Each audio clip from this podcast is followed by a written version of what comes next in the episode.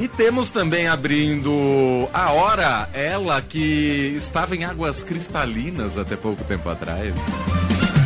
Política, com Beatriz Bula. Lá ela não teve problema para ter água de graça nos bares e restaurantes. Beatriz Bula na área. Oi, Bia. Tudo bem, Emanuel? Tudo bem, Leandro? Tudo certo. Bem-vinda de volta. Ela, a gente já fez essa festa para Beatriz Bula na segunda-feira, mas a gente não a viu pessoalmente, porque é. ela entrou por telefone e tal, pelo WhatsApp, não sei o quê. Hoje está com a gente aqui no estúdio. Tá com cor de verão europeu, né, Bia? É isso aí. Quem tava na praia, por isso as águas cristalinas que o Leandro mencionou, que ele acompanhou pelo meu Instagram. E não é demais, vamos ser um pouco snob aqui, Bia. Hum. Eu e a Bia, podemos ser snob. Não é demais voltar pro Brasil. A temperatura tá parecida, não é? É, não dá nem pra sofrer, né, mano? Todo mundo reclamando A gente só vai atrás do verão. Aí a gente fala, imagina, lá na Itália, né? Tô brincando, não faço isso. Sensacional. Bom, a Bia está de volta com a gente, segundas, quartas e sextas, aqui sempre no fim de tarde Eldorado. E claro que hoje o dia, entre outros temas, é marcado pelo início do, do julgamento no Supremo Tribunal Federal dos réus uh, do caso da, uh, do ataque à democracia, do, da tentativa de golpe de Estado no dia 8 de janeiro, da invasão ao Senado, ao Supremo Tribunal Federal. E o ministro Alexandre de Moraes, é, relator do caso, votou para condenar a 17 anos primeiro bolsonarista por essa invasão. Está todo mundo de olho nesse julgamento, tem os demais votos agora pela frente e também como será a repercussão deles, afinal, são muitos a serem julgados é, por esse caso. Uh, quero te ouvir, Bia, sobre é, como transcorreu, como tem transcorrido até aqui o julgamento ali no STF a repercussão em torno dele também. É, pois é, Manuel, é o primeiro julgamento, né, o primeiro voto aí, é, portanto, para condenar é, esse primeiro réu é, pelo envolvimento nos atos golpistas do dia 8 de janeiro. Começou com o voto do ministro Alexandre de Moraes, porque ele é o relator dos casos que estão sendo investigados com relação a esse dia. Ele sugeriu a é, pena de 17 anos é, de prisão aí pelos crimes de abolição violenta do Estado Democrático de Direito, golpe de Estado, dano qualificado pela violência e grave ameaça, deterioração de patrimônio tombado e associação criminosa armada.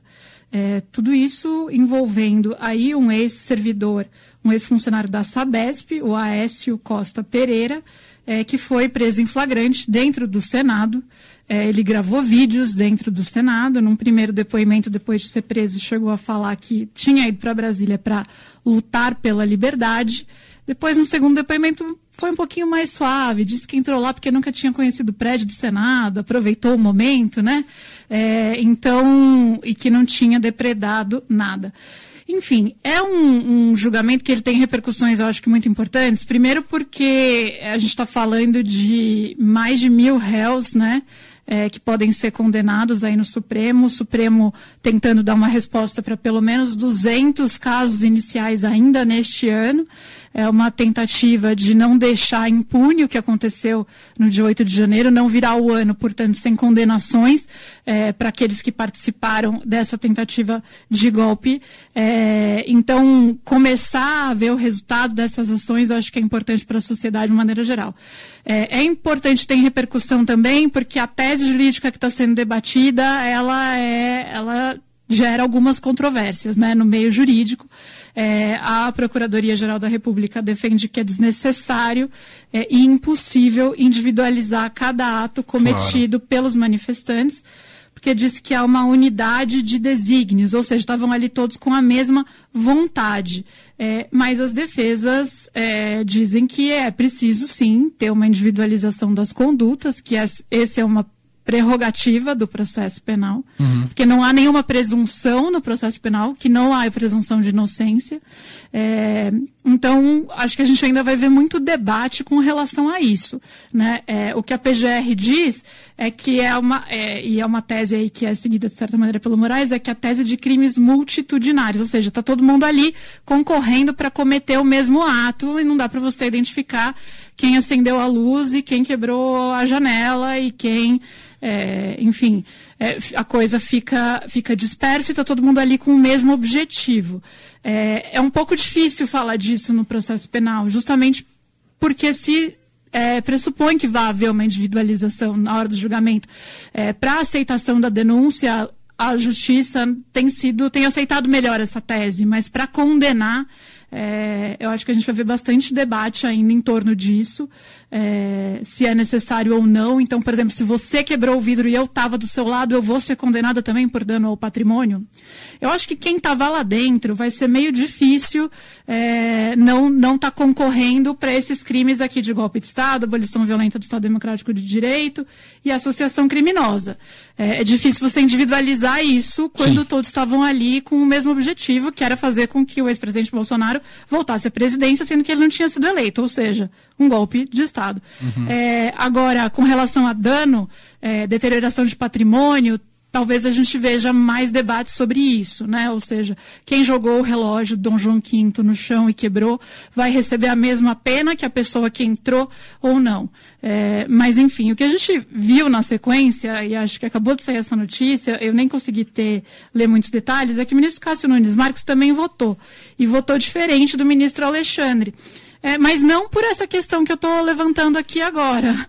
Na verdade, ele achou que não tem nada que falar é. de golpe de Estado, de abolição violenta do Estado Democrático de Direito, que a gente está falando de um mero dano qualificado e deterioração é de patrimônio. E aí, ele por justamente isso, só condenou pelo dano ao patrimônio né? e a parte do golpe de Estado ele absolveu. E aí ele sugere dois anos e seis meses de prisão. Isso. Eu fiz, quando a gente estava conectando aqui, eu fiz uma busca rápida, por curiosidade, assim, no Google, né? É, condenação ao roubo de celular. E vi uma notícia do TJ do DF é, de um, uma condenação é, simples, digamos assim, de roubo de celular de quatro anos de prisão. Então, só para ter uma noção, a sugestão do ministro Castro Nunes Marques é mais branda é, para alguém que cometeu um dano é, e estava lá é, não foi só, ele não estava só fazendo fotos no Senado, né? É, esse é, ex-funcionário da Sabesp, ele é, fez vídeos, é, falou, pregou contra o comunismo, é, fez vídeos falando, olha aqui, eu sabia que a gente ia chegar aqui, chegamos aqui. Acho que não tem nenhuma dúvida que ele estava junto desta turba que tinha por intenção, portanto, recolocar, de certa maneira, o ex-presidente Jair Bolsonaro na presidência, ainda que as formas de fazer isso para cada um fossem. Acho que não, não precisa entrar a justiça não vai debater isso, né? Se a pessoa acreditava de fato que o Bolsonaro podia voltar à presidência, como, como que aquela ação ia levá-lo lá, mas essa era a vontade ali, Sim. clara, do, dos demais. Então, me surpreendeu, é, vou ser sincera, esse voto do Cássio, o julgamento ainda foi suspenso, né? Vai isso. ser retomado, vamos ver mas se a gente ele já terminou, mais... volta amanhã com, pelo que eu li aqui, com o Cristiano Zanin já. E ele, voltando. eu não consegui, foi agora, né? Foi agora. Então eu não consegui ver muitos e detalhes ele... do voto dele. Cássio que foi indicado pelo presidente, Sim. pelo ex-presidente Jair Bolsonaro, ele e o ministro André de Mendonça, sendo que ele, quando indicado, meio jurídico se surpreendeu bastante. Dizem que até o próprio ministro se surpreendeu, que ele estava achando que ia ser indicado para uma vaga no STJ e acabou faturando o Supremo. E desde então vota muito alinhado aos interesses é, do ex-presidente Jair Bolsonaro. Vou ler aqui duas declarações do Nunes Marques em seu voto. Primeiro, primeira declaração, né, na, na, na sua argumentação de voto. Ele diz: as lamentáveis manifestações ocorridas, apesar da gravidade do vandalismo, não tiveram alcance na tentativa de abolir o Estado de Direito. Uma das frases dele. Outra frase: um grupo difuso e descoordenado de manifestantes, vários deles motoboys, ambulantes, entregadores, prestadores de pequenos serviços, aposentados donas de casa, não teria qualquer condição de atuar na concepção deste crime a, a sustentação, uma parte da sustentação aí do Nunes Marques uh, em seu voto, ou seja, bastante divergente ao voto uhum. do Alexandre de Moraes, é como tivéssemos um diapasão completamente diferente do, do entendimento uh, do julgamento desses réus. A gente vai agora acompanhar como é que vai se seguir, né? Pode uhum. ser cada eu cada, acho que cada não... cabeça uma sentença. É, mas eu acho que há pouco espaço para esse pensamento do Nunes Marques prosperar lá dentro. Sim. O Supremo deu uma resposta muito coesa e muito firme depois do, do dessa tentativa de golpe do dia 8 de janeiro, né? A maioria dos Supremos ministros é, se posicionaram de maneira muito enfática é, contra o que, o que foi uma tentativa de golpe. Então, me parece que o Cássio, no máximo, vai ter apoio, talvez, do André Mendonça. É. E outro personagem importante desse julgamento foi o advogado do Aécio Lúcio Costa Pereira, desse primeiro réu, Sebastião Coelho da Silva, que é desembargador aposentado, e ele, é, ele é, é, inclusive ele é investigado por até financiar esses atos.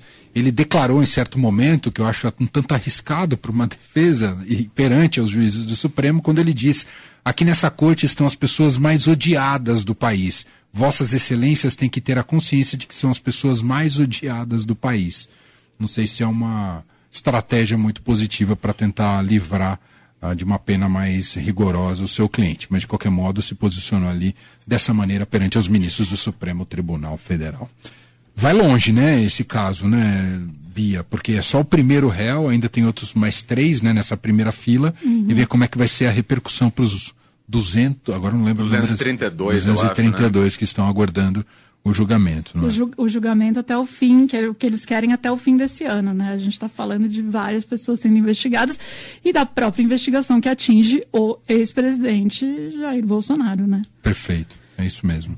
Muito bem, Beatriz Bula com a gente, quarta-feira aqui sempre no estúdio. Sexta-feira ela está de volta participando aqui do Fim de Tarde Dourado. Só comigo que Leandro Cacossi vai estar tá na Sborne, viu, Bia? Ah, muito bem, tá vai estar tá assistindo o show do Péricles. É. Muito bom. Nesse horário vai estar tá o show do Péricles. Exatamente. Né? A gente estava assistindo agora. Estou ansioso. Pouco. Muito legal, tem nas redes sociais já uma fã do Péricles que o encontrou uh, numa viagem de avião, enfim, tá circulando pelo país, de repente né, percebeu que o Péricles estava ali no voo, ficou completamente né? Desconcertada. Desconcertada, falou: preciso chamar a atenção dele. E aí ela começa a cantar a música do Pericles. Ah. Aí o ah. Pericles nota a presença dela, bate palma.